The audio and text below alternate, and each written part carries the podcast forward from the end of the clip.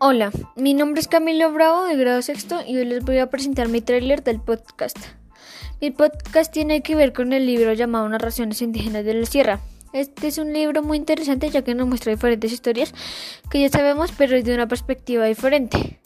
La primera historia sería de cómo un Dios a partir de tumas, piedras y objetos naturales que se encuentran en la Tierra y con ellos crear más objetos artificiales como naturales. Este es un libro muy interesante, se lo recomiendo y espero que me apoyen. Nos vemos en el primer capítulo de mi podcast. Chao.